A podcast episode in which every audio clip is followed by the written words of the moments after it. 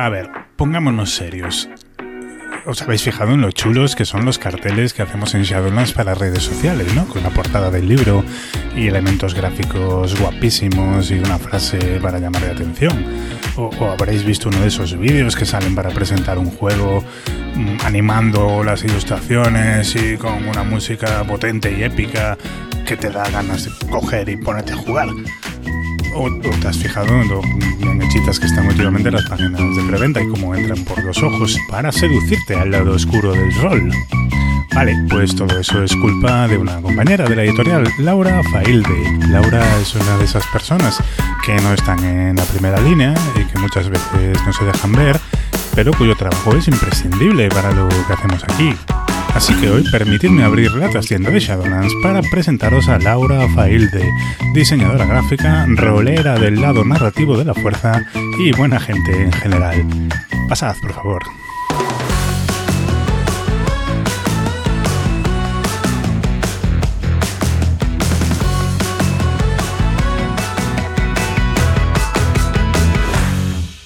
Muy buenas, bienvenidas y bienvenidos otro miércoles aquí a la trastienda de Shadowlands, que esta vez estoy un, un, poco más cerca de la superficie de lo habitual porque ha venido a visitarme una de las compañeras de la editorial, Laura, Laura Faide. ¿Qué tal? ¿Cómo estás, Laura? Hola, ¿qué tal? Estamos en el sótano aún, ¿eh? Queda un poquito para salir. Bien, bien. Bueno, tiene lo de los ecos que salen de rincones en los que nadie mira, pero está el fontanero mirándolo. Todo, todo en orden.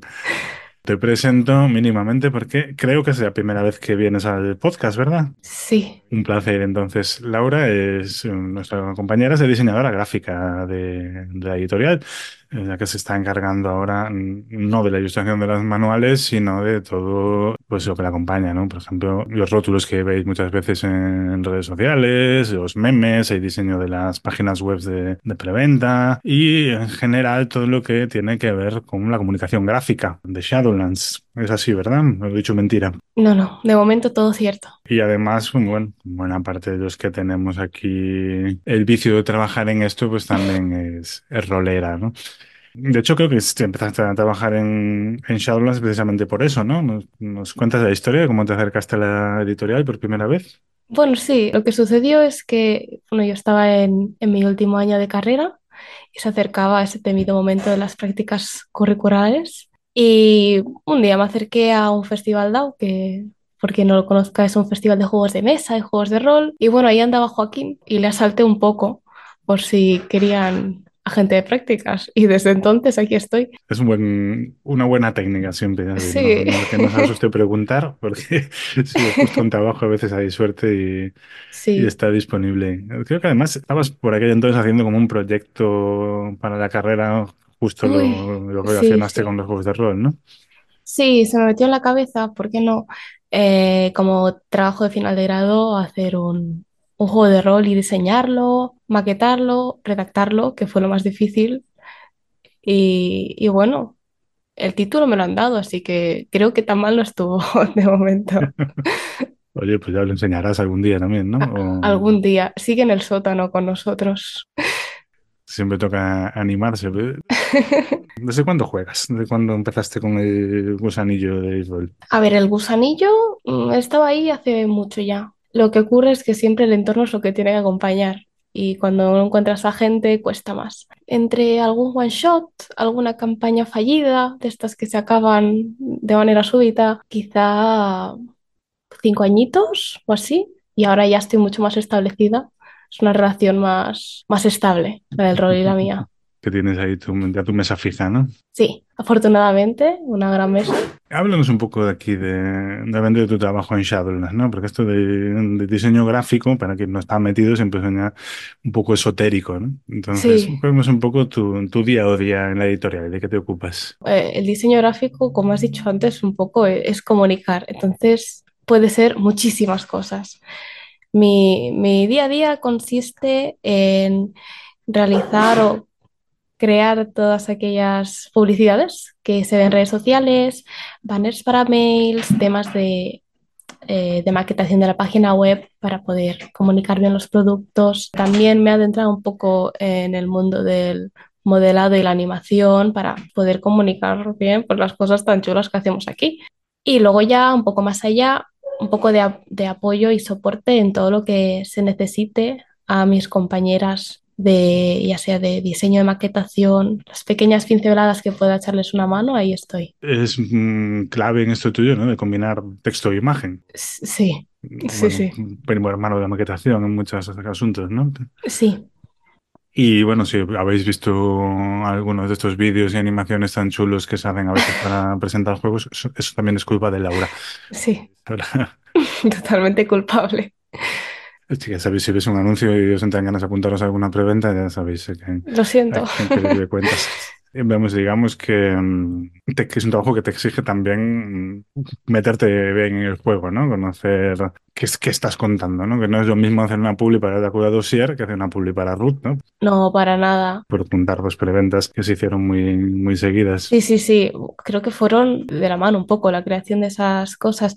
Sí, con cualquier producto gráfico al final tienes que entender muy bien qué comunicas, porque eso hará que tú diseñes de una manera u otra. Y bueno, tampoco es que lo haga muy obligada, porque al final son juegos, es rol, son cosas que me gustan, así que todo rueda bastante bien. Eh, Bueno, la suerte que tenemos aquí es que podemos trabajar con cosas que nos gustan, claro. Se hace, se hace Sí. mucho más llevadero. Y volviendo un poquito ya más a, a tu experiencias como rolera, ¿no? Decías que esos, que esos primeros pasos siempre son difíciles, ¿no? Conoces lo que es el rol y dices, "Ay, quiero jugar, pero ¿cómo, cómo hago, no? ¿Cómo, cómo fue tu caso? ¿Cómo te llamaste a la puerta de algún club? O... Pues eh, los aquí los primeros pasos fue a partir de algún amigo que sí que jugaba y acabó pues eso, en aquellas campañas que empiezas con mucha ilusión y, y acaban en la nada. Un minuto de silencio por esas campañas que nunca acaban.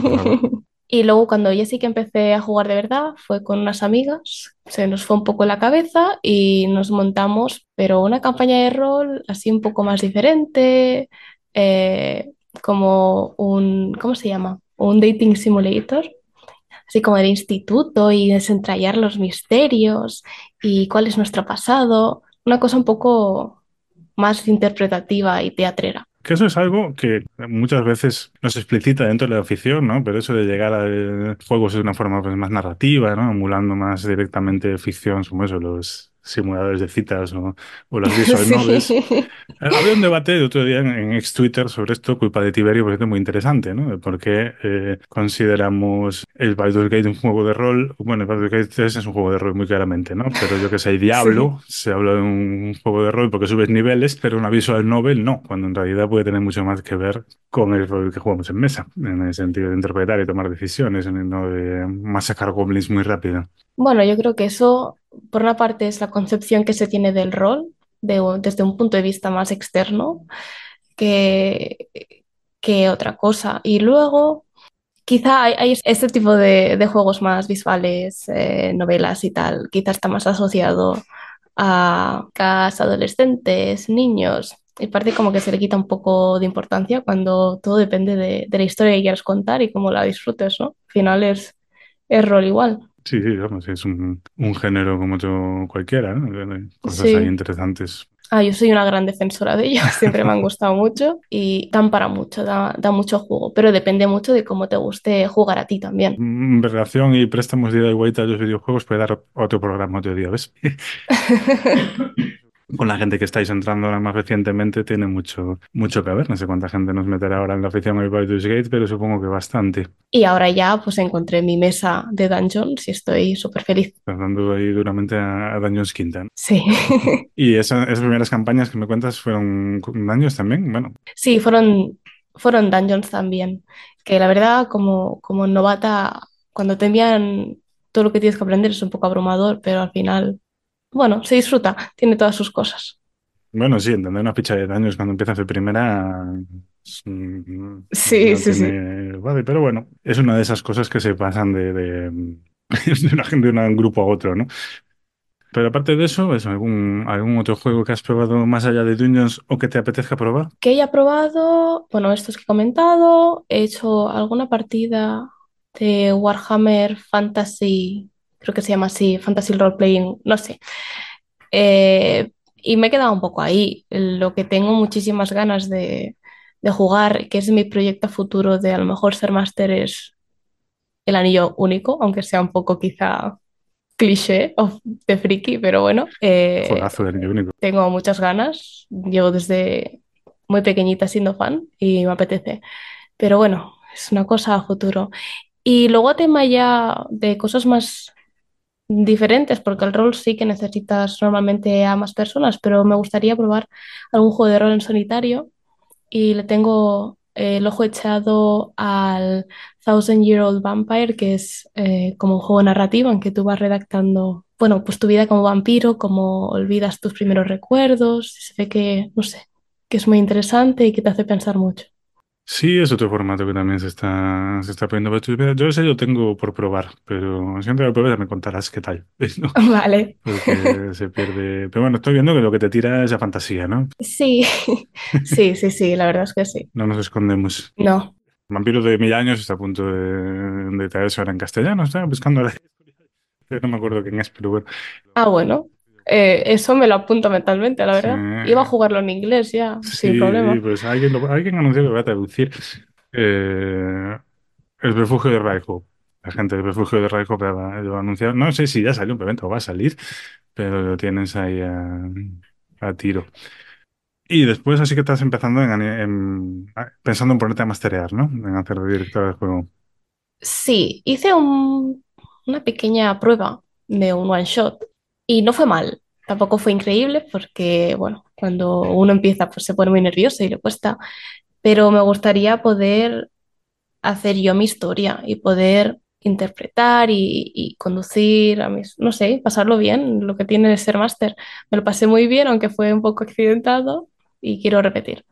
Siempre es un, buen paso. A veces un poco de miedo, ¿no? Pero el miedo- lo que suelo decir en estos casos es que eh, sí, sí, te vas a equivocar, y, y- pero es divertido igual. O sea, yo me, me equivoco en todas las partidas, todavía se me dan cosas y digo, esta idea estaría guay y luego no la meto o, o interpreto mal una regla, pero es, es sí divertido igualmente hacerlo, ¿no? Eso de, es una forma de, cre- de creación colectiva, eh, conseguir que lo que está en tu cabeza de repente mm, sea compartido con más gente y mola muchísimo. Si os apetece, que no os dé miedo hacerlo mal, porque mm, eso es divertido igual. Es una cosa que si te interesa, si no te interesa, pues bueno, hay gente que se pasa eh, años y años jugando sin dirigir y está genial, pero si te pica la curiosidad, que no te pueda el miedo escénico. Pues, lo que entiendo es que sí juegas principalmente en mesa, ¿verdad? No has dado el paso al online. Bueno, no, al revés. Mm, Ah, sí, juegas online. Juego en, en, en online. Sí, lamentablemente eh, vivimos en sitios muy diferentes lo- los que jugamos juntos, entonces pues tengo que hacerlo online. A ver, considero personalmente que lo ideal sería en mesa, porque así puedes realmente pues conectar con tus amigos, ¿no? Pero lo bueno que tenemos hoy en día es que podemos hacerlo en videollamada y, y al menos nos vemos las caras y podemos interpretar y, y pasarlo bien. Sí, son dos formatos distintos, pero bueno, el online es cierto que es a veces más impersonal, pero mm, también te permite jugar con gente estupenda con la que no podías jugar de otra Sí, manera, ¿no? la verdad es que sí. Yo ayer estuve, bueno, para que mm, quede constancia de que uno es un señor de palabra, hace como cinco o seis programas vino Raquel por aquí, nos prometimos jugar una aventura de rastro, la acabamos ayer de, de- de grabar, y al final eh, jugamos gente separada por entre 500 y 1000 kilómetros, y fue una aventura divertidísima que solo fue posible porque fue online. Bienvenido sea, ¿no? A ver, está siempre planeado el, el final del campaña en persona para poder tener esa guindilla en el pastel y al menos poder vernos las caras un día, pero de mientras, bienvenido sea. Bueno, como un poco nos veremos en la ShadowCon, ¿no? Para alguna partida en mesa. Ah, bueno, ya se verá. Abril de 2024. Si os apetece veniros a acompañar a Barcelona, eh, shadowlands.es barra shadowcon. Ahí tenéis toda la info, que además nos vamos a un, un palacio muy chulo este año, ¿no? ¿Cómo se llama? El Pazo de... Sí, Palau Requesens, muy bonito, en una parte bastante céntrica de Barcelona, no podéis faltar, que es un, un sitio digno de ver. Muy bien, pues em, te voy a pedir aquí también un consejo de, de ánimo, ¿no? ¿Cómo, cómo animarías a la gente que nos pueda estar escuchando y que está igual en esa situación de, jo, pues a mí probar el rol me molaba y tal, pero pero no sé muy bien cómo hacerlo, no me atrevo, me da vergüenza, o se me ha muerto el perro. Y me ha, me ha comido los deberes toda la vez. ¿no? ¿Cómo, cómo animarías a alguien a que se quite esas excusas de en medio? A ver, si, si se le ha muerto el perro, pues perdón, antes que nada, te acompaño en el sentimiento. Todo lo demás, pues hay varias maneras de, de afrontarlo. Al principio, em, si eres un poco más tímido, quizá es mejor intentar montar algo con los amigos que ya tengas, aunque no sean roleros. Una cosita sencillita para introducirte en el mundo del rol. Y si no, directamente, si, si tienes la suerte de vivir en un sitio como yo que estoy en Barcelona, que hay un montón de asociaciones, acércate a una asociación y, juega. Yo lo, lo, hice, conocí a mi campaña en un evento, bueno, a los integrantes de mi campaña. Y es una manera muy, muy gratificante y, muy divertida de conocer a gente nueva, probar cosas nuevas y, y meterte en el mundillo. Y, al final la gente es muy agradable, muy maja, aunque seas novato, no te van a comer, te van a querer ayudar al mil por ciento. No tener miedo. Muy guay. Que es muy salido, además si te pica, después te da muy buenos momentos y bueno, te va a acompañar. Me vamos a dar también una... Bueno, esto no, no lo he preguntado a Fran todavía, pero ha sido que quiera que me corte en edición. Pero, eh, estás en así cerca de dar un pasito de hacer tú también un podcast, ¿verdad? Bueno, puedo contar un poco. Bueno, supongo que aquí los espectadores, bueno, los oyentes más bien dicho, algo sabrán, sabrán de nuestros proyectos en Kickstarter. Entonces, para poder dar un impulso también a esa parte de, de, la editorial, vamos a lanzar el podcast, pero en inglés. Y lo voy a llevar yo para ir hablando un poco de nuestros proyectos, informar a un nivel un poco más internacional de lo que vamos a producir y pues, lo que generamos aquí y estas sinergias y estas conversaciones, poder hacerlas con un público incluso más amplio. Sí, bueno, ya sabéis que una de las cosas que nos gusta aquí es en vez de estar cerca de la comunidad, ¿no? De tener, voy a decir que si usáis Telegram, mmm, estamos a, a, una búsqueda de charlas desde Shadowlands y la idea es llevar esto también a, a la comunidad internacional, usando en este caso el, el esperanto moderno que es el inglés. Así que como a Laura no se le da mal, precisamente, pues mmm, quien sea angloparlante pronto podrá escuchar también el el podcast de Shadowlands en, en, su versión internacional. A ver, a ver, muy pronto esperemos. Muy bien, pues uh, I think that's all for today, Laura. Mm, oh, no me hagas hablar inglés, que estoy nerviosa.